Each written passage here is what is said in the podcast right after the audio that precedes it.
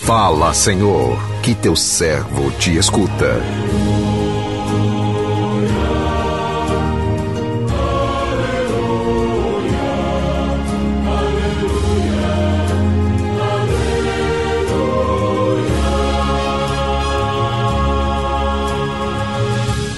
O Senhor esteja convosco, Ele está no meio de nós.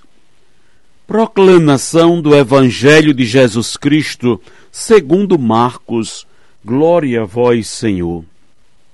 Naquele tempo, os fariseus e alguns mestres da lei vieram de Jerusalém e se reuniram em torno de Jesus. Eles viam que alguns dos seus discípulos comiam o pão com as mãos impuras, isto é, sem as terem lavado. Com efeito, os fariseus e todos os judeus só comem depois de lavar bem as mãos, seguindo a tradição recebida dos antigos. Ao voltar da praça, da, eles não comem sem tomar, sem tomar banho. Seguem muitos outros costumes que receberam por tradição. A maneira certa de lavar copos, jarras, vasilhas de cobre. Os fariseus e os mestres da lei Perguntaram então a Jesus: Por que os teus discípulos não seguem a tradição dos antigos, mas comem o pão sem lavar as mãos? Jesus respondeu: Bem profetizou Isaías a vosso respeito. Hipócritas, como está escrito: Esse povo me honra com os lábios, mas seu coração está longe de mim. De nada adianta o culto que me prestam, pois as doutrinas que ensinam são preceitos humanos? Vós abandonais o mandamento de Deus para seguir a tradição dos homens. E dizia-lhes: Vós sabeis muito bem como anular o mandamento de Deus a fim de guardar as vossas tradições. Com efeito, Moisés ordenou: honra teu pai e tua mãe, e ainda quem amaldiçoa o pai ou a mãe deve morrer. Mas vós ensinais que é lícito alguém dizer a seu pai e a sua mãe: o seu sustento que vós poderias receber de mim é corbã, isto é, consagrado a Deus, e essa pessoa fica dispensada de ajudar seu pai e sua mãe? Assim vós esvaziais a palavra de Deus com a tradição que vós transmitis. E vós fazeis muitas outras coisas como estas. Palavra da salvação, glória a vós, Senhor.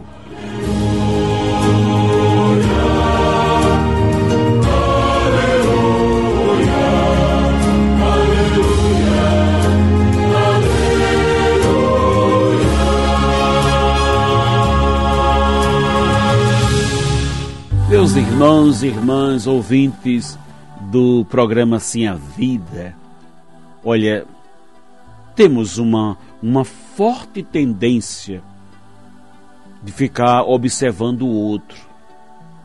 Pena que muitos de nós direciona o olhar para os pontos negativos das pessoas, o que nos impede de enxergar o que há de bom no seu interior. Enquanto estamos nos ocupando em busca somente do negativo do outro, deixamos de cuidar do nosso próprio interior, esquecendo de que nós não somos modelos de perfeição. Devido ao nosso olhar malicioso, que não nos deixa enxergar o que há de bom no outro, vamos perdendo a capacidade de ver além das aparências e ter uma percepção profunda dos fatos, das pessoas, tudo porque não aprendemos ainda a ter um olhar de contemplação, um olhar que vai além do que os nossos olhos físicos alcançam, que nos faz enxergar a pessoa na sua essência. A passagem do Evangelho que acabamos de ouvir nos alerta sobre o risco que corremos de nos distanciarmos dos verdadeiros valores por estarmos submetidos a normas, a rituais, que não acrescentam nada na nossa vida, que não nos levam a Deus. A narrativa nos fala do confronto dos fariseus e alguns mestres da lei com Jesus. Eles haviam vindo a Jerusalém com um único objetivo: descobrir que tipo de ensinamento Jesus estava passando como formação para os seus discípulos. Queriam saber se Jesus estava incitando o povo a não a observância das leis. Pelo que havia chegado ao conhecimento deles, os ensinamentos de Jesus não se enquadravam com os padrões religiosos da época. Eles tinham medo do povo aderir à proposta de Jesus e, com isso, romper com o sistema religioso já estabelecido por eles. Para os fariseus, os mestres da lei, a religião era cumprir preceitos, normas, rituais estéreos, vazios, que aos olhos de Deus não acrescentam nada. Eles observaram rigorosamente os preceitos, mas não agiam, né? não agiam com misericórdia. Suas atitudes eram totalmente contrárias à vida. O texto nos leva a um questionamento a respeito da nossa fé, da nossa vivência religiosa. Devemos ser coerentes entre o que falamos e o que vivemos. Deus não nos olha externamente para ele não importa a nossa cor, a nossa posição social, nem mesmo a nossa religião. Para Deus o que importa é o que cultivamos de bom no nosso interior. O que agrada verdadeiramente a Deus é o que vem de um coração puro, livre das maldades e das ambições. De que adianta os nossos atos externos se eles não retratam o que na verdade somos interiormente? Aos olhos de Deus, a prática exterior só encontra seu verdadeiro sentido quando é uma expressão do que realmente se crê e se vive. Do contrário, são práticas vazias que não significam, pois mostram o que na verdade não é, não se é e não se vive. Deixemos-nos inundar pelo amor de Jesus, um amor que liberta, que inclui, que nos torna sinal da, da sua presença no mundo. Meu irmão, minha irmã, é mais fácil lavar as mãos do que converter-se. É muito mais fácil, é mais prático. É mais fácil aspergir-se com uma, uma água benta do que rasgar o coração numa confissão sacramental. Que risco nós corremos?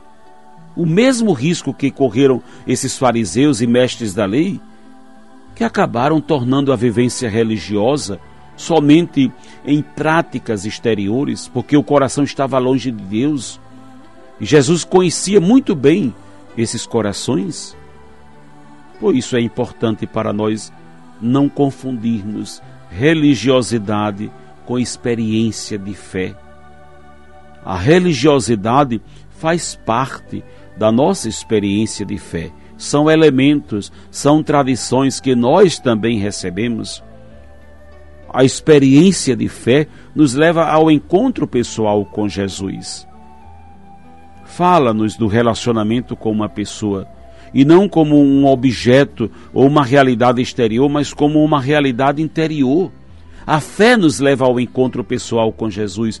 Por isso, se a religiosidade não nos conduzir a isso, ela vai se tornar um monte de práticas exteriores, como a dos fariseus e dos mestres da lei, gestos, ritos, palavras, ações, tudo que nós vivemos na nossa religiosidade precisa ser direcionado à pessoa de Jesus. Tem que nos levar a ser mais de Cristo, a amar mais Jesus Cristo. Jesus nos amou quando nós éramos pecadores essa é uma máxima que São Paulo nos ensina. Jesus nos amou quando nós éramos ainda pecadores. Lá na carta aos Romanos diz o apóstolo Paulo. E ele se entregou nas nossas mãos quando elas estavam sujas do pecado. Digamos que esse é o pontapé inicial e fundamental para nós reconhecermos isso. É claro que isso não é uma desculpa para nós tocarmos o Senhor com indignidade, este pecado, este estado de pecado, para vivermos no pecado, absolutamente não. Quando vamos para a fila da comunhão, por exemplo, precisamos oferecer para o Senhor um coração puro, uma morada digna. Não é isso. Mas também não é pensar assim, que maravilha, eu estou na fila da comunhão, eu sou digno de receber a Eucaristia. Se nós pensássemos assim, não estaremos recebendo a Eucaristia, mas sim recebendo um salário pelos nossos méritos. E a Eucaristia não é isso. A Eucaristia é dom, é a vida de Cristo, é entender que é, que é puro por excelência. Jesus Cristo que me faz puro, é Ele que me faz puro.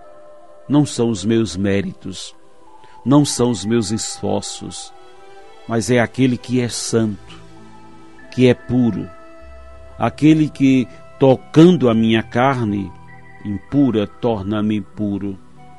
Papa Francisco dizia a Eucaristia, ou diz, ensina, a Eucaristia não é o prêmio dos santos, mas é o pão dos pecadores.